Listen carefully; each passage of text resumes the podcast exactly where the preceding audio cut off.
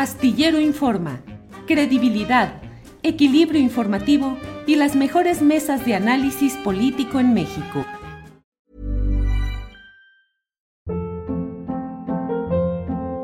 Hold up. What was that? Boring. No flavor. That was as bad as those leftovers you ate all week. Kiki Palmer here, and it's time to say hello to something fresh and guilt-free. Hello Fresh. Jazz up dinner with pecan-crusted chicken or garlic butter shrimp scampi. Now that's music to my mouth. Hello Fresh. Let's get this dinner party started. Discover all the delicious possibilities at hellofresh.com. Hey, it's Ryan Reynolds, and I'm here with Keith, co star of my upcoming film, If, only in theaters, May 17th. Do you want to tell people the big news? All right, I'll do it. Sign up now and you'll get unlimited for $15 a month in six months of Paramount Plus Essential Plan on us. Mintmobile.com slash switch. Upfront payment of $45 equivalent to $15 per month. Unlimited over 40 gigabytes per month. Face lower speeds. Videos at 480p. Active Mint customers by 531.24 get six months of Paramount Plus Essential Plan. Auto renews after six months. Offer ends May 31st, 2024. Separate Paramount Plus registration required. Terms and conditions apply if rated PG. Olga Warner, periodista. Buenas tardes, Olga. Hola, ¿cómo estás, Julio? ¿Cómo te va? Tanto tiempo. qué alegría verte. qué alegría verte y qué alegría participar de, tu programa que me encanta y que ha sido muy importante para mí. Gracias, Olga. ¿Cómo te ha ido? Has estado muy metida escribiendo. He visto algunas eh, tweets en los cuales pones imágenes de dónde estás, de algunos de los momentos de evocaciones. ¿Cómo has estado en tu trabajo eh, de teclear y de escribir y de reportar, Olga? Bueno, bastante ocupada, te diré, bastante, bastante ocupada, con mucho trabajo, por suerte. Eh, y bueno, acabo de terminar un libro nuevo que no digo que con el que yo pego, digamos, doy con este libro un giro dentro de mi carrera, porque no es así, pero sí hay un cambio importante. Eh, es la biografía no autorizada de Vicente Fernández, que es una vieja idea mía, de, incluso de cuando yo vivía en México. Yo lo explico en el prólogo, yo lo cuento en el prólogo, cuál es la, ¿cómo te diría? ¿Cuál es la, el, digamos, el backstage de este libro?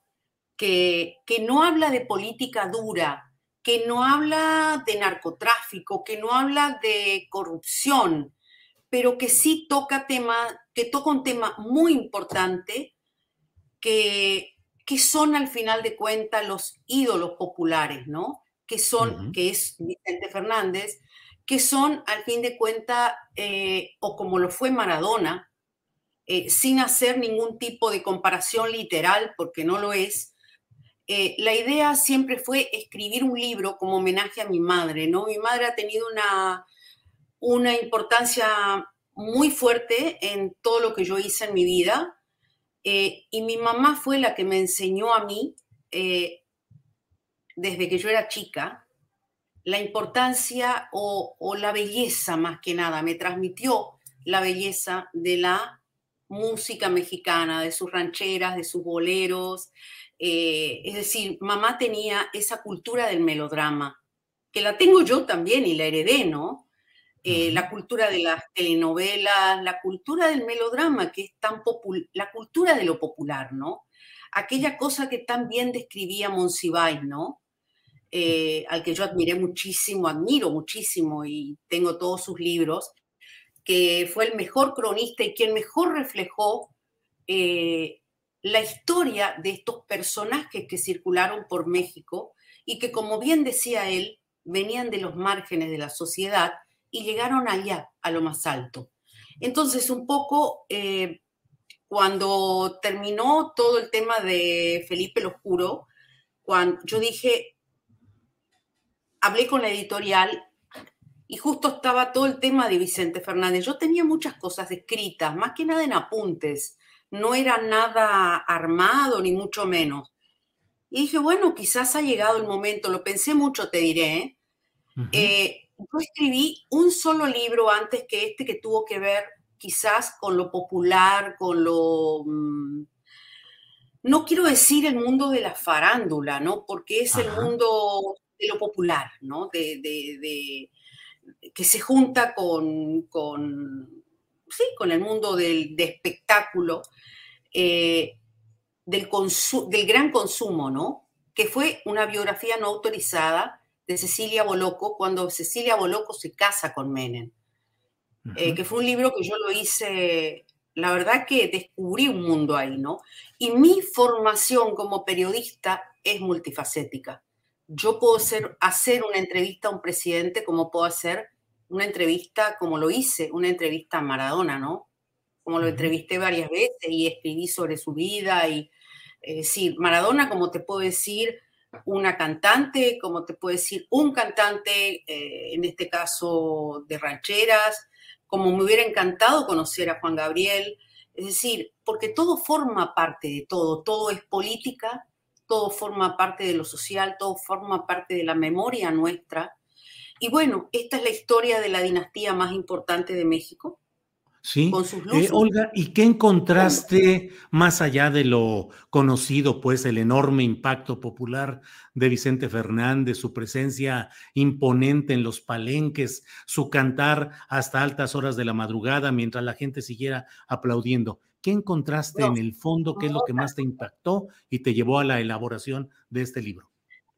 ¿Qué fue lo que más me impactó? Es decir, contar la trastienda de la dinastía, la trastienda, el hombre con sus luces y sus sombras, sus flaquezas, sus debilidades y su fuerza, porque Vicente Fernández ha sido un hombre que construyó, que venía de los márgenes de Huentitán el Alto, en Jalisco, era un, hombre, un muchachito muy pobre, cuando recién se inició, que tenía hambre de llegar, tenía hambre de triunfar y lo logró. Pero, por supuesto, hay agujeros en su vida importantes en su familia, en esa dinastía. No fue un buen padre, hubo muchas ausencias, tuvo momentos muy complicados, que por eso comienzo el libro con eh, el secuestro de Vicente Jr., que me costó enormemente armarlo, eh, con testimonios de personas, accedí a los archivos, eh, accedí a testimonios de familiares, de amigos, eh, que me contaron, porque él nunca habló, nunca se habló de aquel momento, siempre se tocó muy por encima, Vicente Junior nunca tocó ese momento, eh, aparentemente por temor, porque incluso los, secuestradores están todavía, algunos están presos, eh, otros están muertos, eran la famosa banda de los mochadedos, de aquella banda que fue famosa ya por la década del sexenio de Cedillo, ¿no? Em, hago todo un raconto y hago todo, fue, fue tremendo el, rompecabezas que armé y, meterme en esos laberintos fue, fue bien complicado.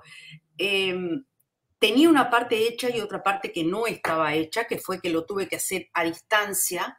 Y después fue descubrir eso que te decía hace un rato, ¿no? Las luces y sombras de una, de una dinastía, de un hombre que tiene, que llegó a lo más alto que puede llegar un artista popular, que alcanzó la cima eh, de su carrera, que le acaban de dar un, Grammy por su, el disco de los 80 años, pero que tiene detrás de él una familia compleja, ¿no?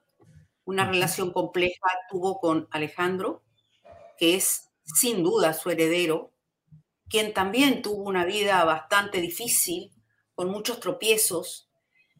Y en el medio de eso hay un, es como si estuviera, yo sentí como si me estuviera metiendo curiosamente y haciendo el paralelo, ¿no? Eh, con, ¿te acuerdas la serie Dinastía o Dallas?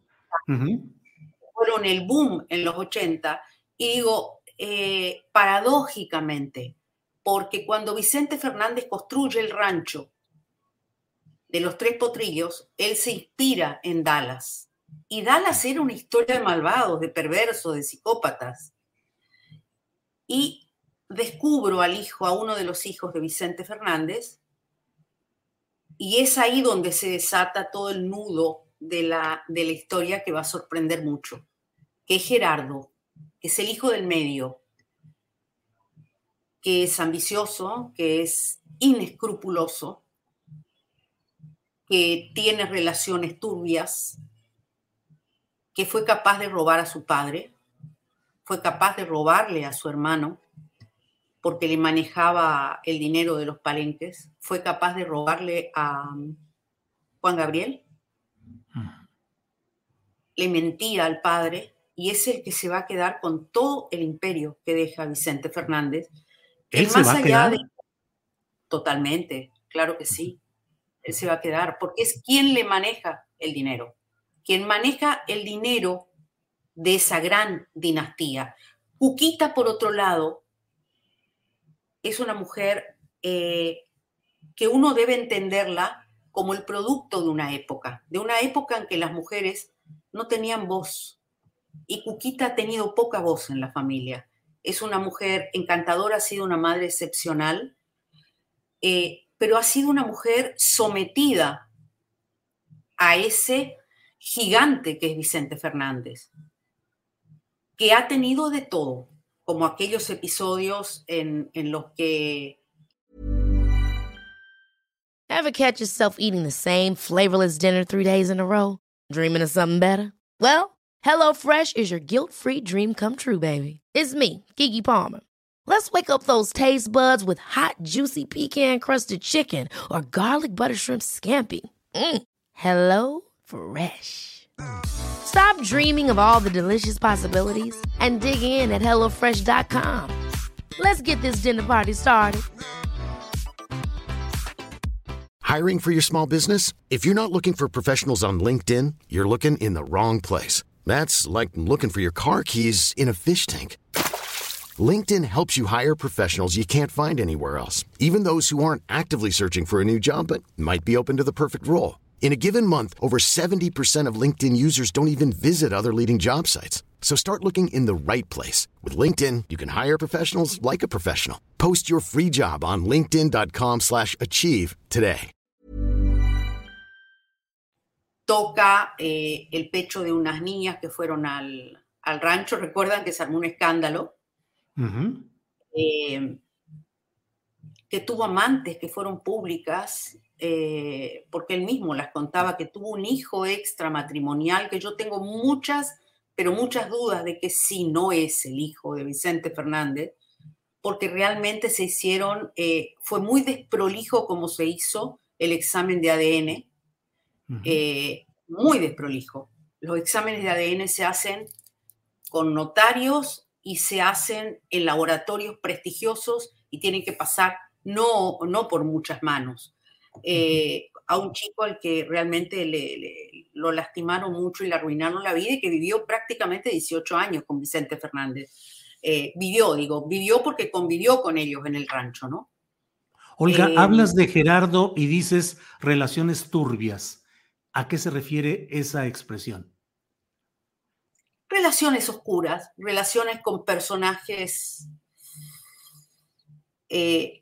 yo llegué a, no te digo eh, tener el testimonio, pero sí eh, las fuentes de las relaciones de Gerardo con Nacho Coronel, por ejemplo. ¿Recuerdas Relación casi obligada en Guadalajara, pues. Totalmente. Iba a comer al restaurante de los Tres Potrillos. Yo describo la situación y está contada por testigos a quien le vendía los caballos, porque Nacho Coronel coleccionaba caballos.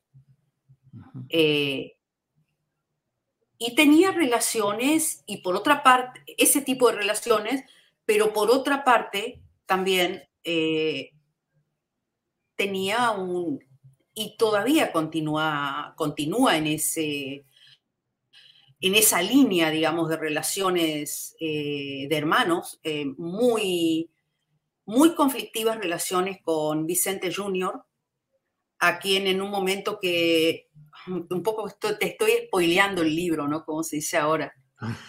Eh, en un momento, eh, cuando Vicente Fernández Jr. desaparece, no sé si recuerdas, y nadie sabía dónde estaba, fue hace poco, El que eh, Vicente Junior fue secuestrado. Y yo digo en el libro fue secuestrado dos veces. La primera vez por una banda de secuestradores.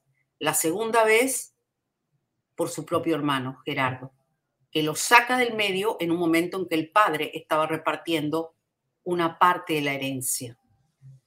Eh, y lo lleva y lo interna en una clínica de rehabilitación cuando él no, no es adicto a las drogas, no tiene adicción al alcohol, simplemente es un muchacho que pasó por unas situaciones muy complejas en su vida. Es el primer hijo de Vicente Fernández y cuando nació, Vicente Fernández no tenía plata para pagar, nació seis mesino, no tenía plata para pagar el, eh, la incubadora del hospital y lo criaron en una caja de zapatos, de cuquita. A Vicente Junior. A Vicente Junior, imagínate. Mm. Después tuvieron que hacerle cinco operaciones de los ojos eh, y es el más frágil de los hijos. Es el hijo que no ha triunfado, que no ha, que no ha llegado a ninguna parte. Es buena persona, pero al lado de sus hermanos no ha triunfado y entonces tiene un mal manejo con el dinero, ha tenido relaciones tumultuosas, ¿no? Con eh, varias separaciones. Eh, y bueno, un poco esto es la, lo que está detrás del, del gran ídolo, ¿no? Olga, ¿y relaciones beneficiosas para Vicente Fernández derivadas de los poderes políticos dominantes, en el caso el PRI, presidentes de la República, secretarios de Estado? Él fue un hombre del PRI. Él fue un hombre embanderado con el PRI. Siempre. O sea, recordemos también que proviene de una época en la que en México, digamos, estaba el PRI. Él llegó a forjar una muy buena relación con Ernesto Cedillo, con todos, pero con Ernesto Cedillo fue particularmente más estrecha. ¿Por qué? porque a su hijo lo secuestran cuando Ernesto Cedillo era presidente.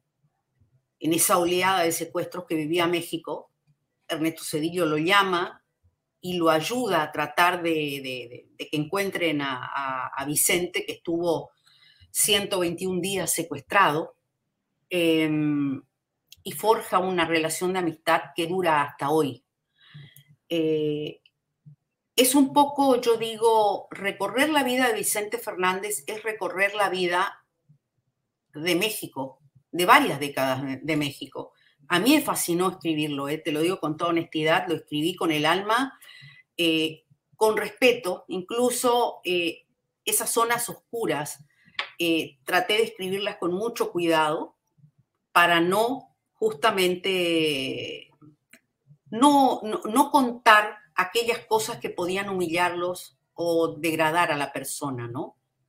Eh, porque no son políticos, son una familia, tuvieron la suerte de nacer en una familia en la que el jefe, el pater familia, es Vicente Fernández, un hombre que sin lugar a dudas triunfó de la nada y triunfó por mérito propio porque tiene una voz del más allá, ¿no? O sea, uno, uno puede, me vi todos los recitales de él y realmente es un carisma brutal, ¿no? Impresionante.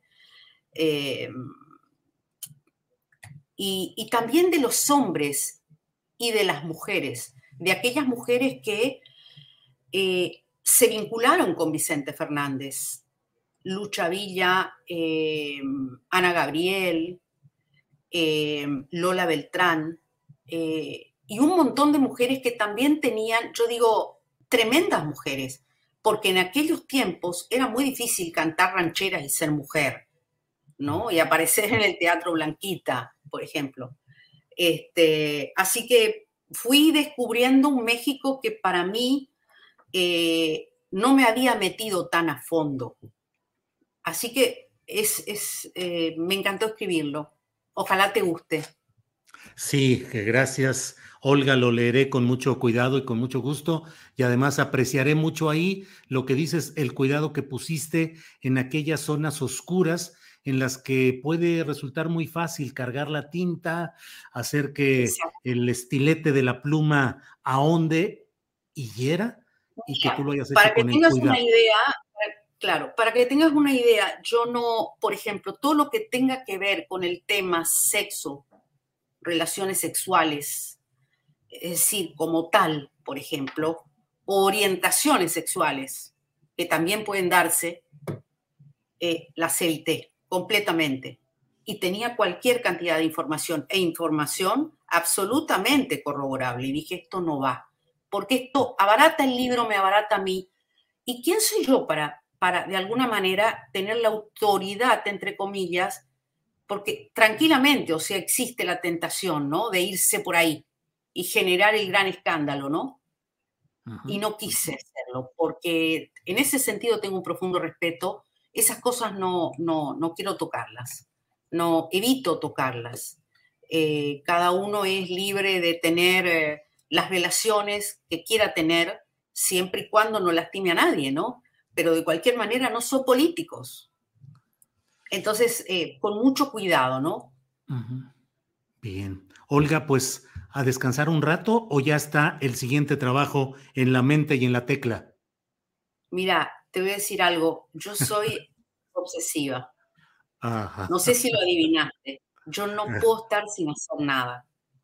Eh, también estoy con un viejo proyecto que también está conversado con la editorial. Eh, un viejo proyecto que viene hace muchos años sobre el que tengo material. Esto sí va a lo político. Esto es una trama política compleja, un poco escabrosa, te diría, de la historia de México, pero que la tengo, la tengo en el freezer hace desde, mira, desde Crónicas Malditas, la jefa Crónicas Malditas y ese iba a ser mi tercer libro. Y se fue postergando por distintas razones, personales y, y demás, pero bueno, llegó el momento. Bueno, pues Olga, te agradezco mucho esta amabilidad tuya de darnos esta entrevista y de que podamos platicar de tu más reciente libro que habla precisamente del último rey, la historia nunca antes contada de Vicente Fernández. Ya lo leeremos y como siempre, Olga, muy agradecido de tu atención y tu amabilidad. Te mando un abrazo enorme, Julio, y nos vemos pronto. En enero ando por ahí. Ah, bueno, por acá nos veremos. Gracias, Olga. Que estés muy bien. Hasta luego.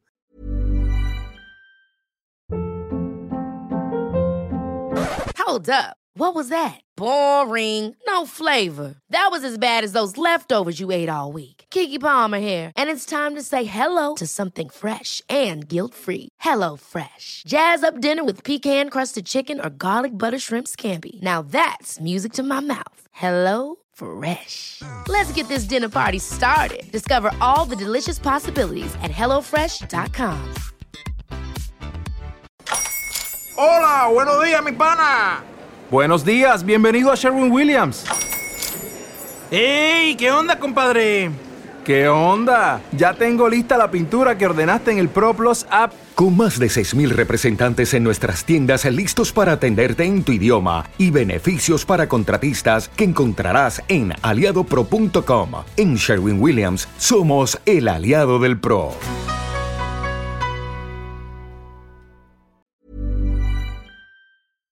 Para que te enteres del próximo noticiero, suscríbete y dale follow en Apple, Spotify, Amazon Music, Google o donde sea que escuches podcast. Te invitamos a visitar nuestra página julioastillero.com.